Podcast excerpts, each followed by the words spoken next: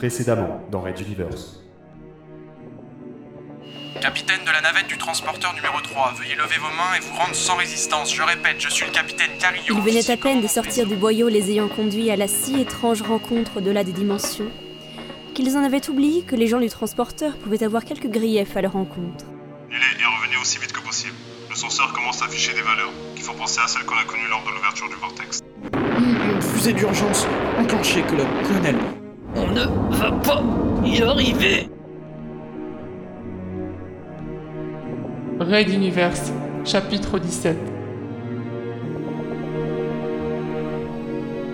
Circus.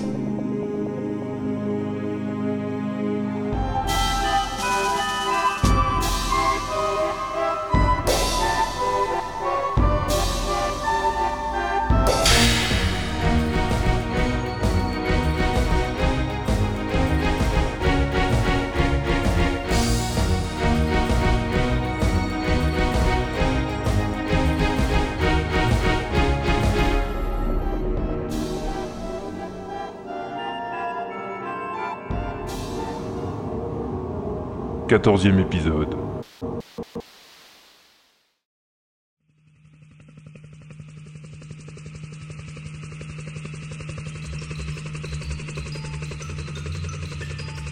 Un vent glacial cinglait la peau du lieutenant Ralato, passant au travers des espaces laissés libres malgré l'épaisse tenue. Le souffle était modéré, mais le froid mordant. Un ordonnance se précipita pour l'accueillir, accompagné de deux gardes, alors que l'orthoptère coupait ses turbines et le pilote commençait le check-up. Tous entrèrent dans l'allée, protégés sous bulle, qui menait à l'entrée principale du camp. Nous étions au nord du nord, à quelques kilomètres de l'extrémité de l'hémisphère. Cette base militaire avait été construite sur une ancienne mine de Talbium 3, abandonnée après quelques années d'exploitation. Au prix des équipements et des conditions de travail des mineurs, elle n'était pas rentable. Surtout lorsqu'on comparait sa production aux tonnes récoltées chaque heure dans la nébuleuse de Talbot. Alors une autre utilité lui avait été imaginée, des ouvriers d'un genre différent allaient poursuivre l'exploitation du filon, et les conditions météorologiques atroces allaient en devenir un atout majeur. Un sas s'ouvrit à leur approche et une douce chaleur enveloppa le lieutenant. On le conduisait à l'officier supérieur du camp de reconditionnement d'Asbjörn, à la limite du monde des nordistes.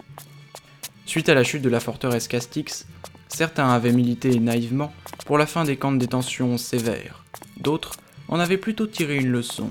Mieux valait, pour ce genre d'endroit, un lieu éloigné, désertique, à la limite de l'inaccessible. Les nordistes, partie prenante à la révolution, n'étaient pas spécialement des démocrates convaincus et ils acceptèrent sans difficulté de mettre cette ancienne mine à disposition de l'armée. On ne revient pas de cet endroit vivant, Ralato. C'est le tombeau des prisonniers politiques. Tu me l'as déjà dit. Je peux comprendre que tu n'apprécies pas d'être ici, mais ce n'est pas la raison de notre venue. N'empêche, il faudra un jour fermer définitivement ces lieux d'horreur. Ici, les morts ne croupissent pas. Ils ne se putréfient pas. Ils, ils gèlent pour l'éternité. Oui, c'était d'ailleurs exactement l'idée. On pouvait accumuler un charnier de centaines de cadavres à deux pas, sans la moindre nuisance. Rien que creuser la glace pour concevoir un tombeau prenait plusieurs heures à une équipe armée de pioches chauffantes. Par ailleurs, seuls les orthoptères spécialement conçus ou des navettes spatiales ravitaillaient l'endroit. Un enfer gelé. Le purgatoire made in Pophéus. Voilà ce que c'est. Bien sûr, que les autres membres du Conseil de la Révolution ferment les yeux ou que les autorités nordistes gardent le secret absolu sur ce lieu ne compte pas. Sois réaliste, ce genre de zone d'isolement existera toujours car elle arrange beaucoup de monde. Stuffy, l'ancien collègue, l'aspirant mutualiste dans la tête de Ralato, était fondamentalement un utopiste. Malgré ces mois à cohabiter ensemble dans le même esprit, le lieutenant conservait toujours, lui, son pragmatisme partisan d'une ligne dure. Le résultat était un mental hybride redoutable, étonnamment efficace, juste avec les ennemis, sans pitié avec les ennemis. Il expliqua au colonel, responsable du camp, son désir de rencontrer un certain prisonnier. L'autre fit la moue, ce qui n'augurait rien de bon. Bien que d'un grade supérieur, l'officier n'ignorait pas la place réelle que le lieutenant occupait en pratique dans les forces de sécurité de Materwan, et il hésitait visiblement à donner une mauvaise réponse.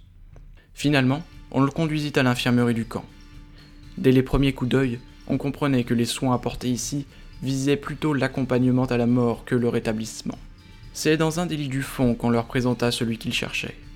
Le bonhomme avait manqué la fermeture quotidienne des portes car sa jambe s'était retrouvée coincée dans une crevasse. De très bonne constitution, il respirait encore quand on l'avait retrouvé le lendemain, enroulé en boule. Il avait creusé le sol de sa pique pour se concevoir un abri de fortune, ce qui l'avait sauvé. Enfin, c'était la version optimiste.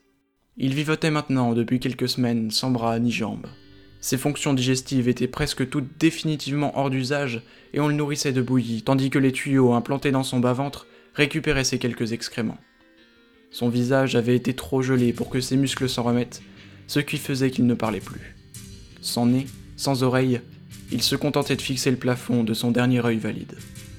Seule la télépathie allait permettre de communiquer avec lui. Compte tenu des informations à obtenir, c'était plutôt un avantage et le scientifique, coutumier des manteaux, ne devrait pas être choqué outre mesure.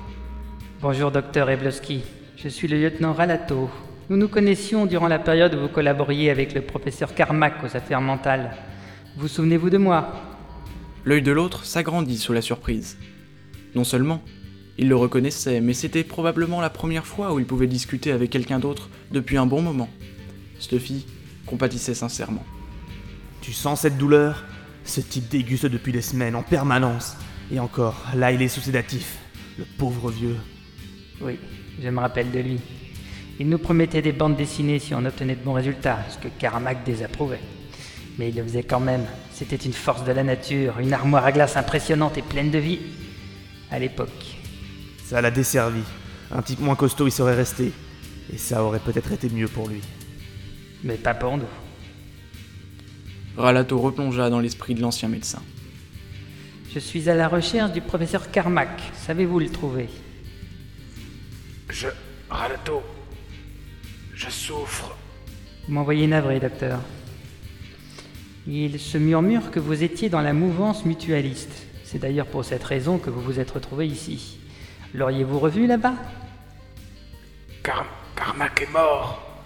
J'ai mal. Tuez-moi. Tuez-moi, Ralato.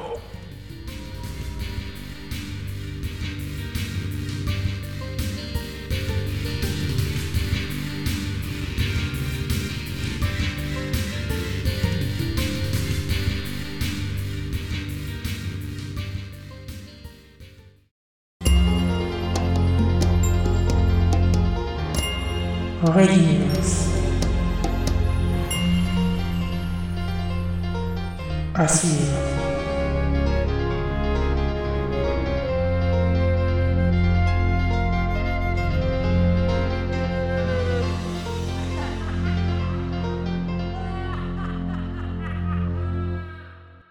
Retrouvez les musiques originales, les chapitres complets et les livres numériques de la saga sur reduniverse.fr.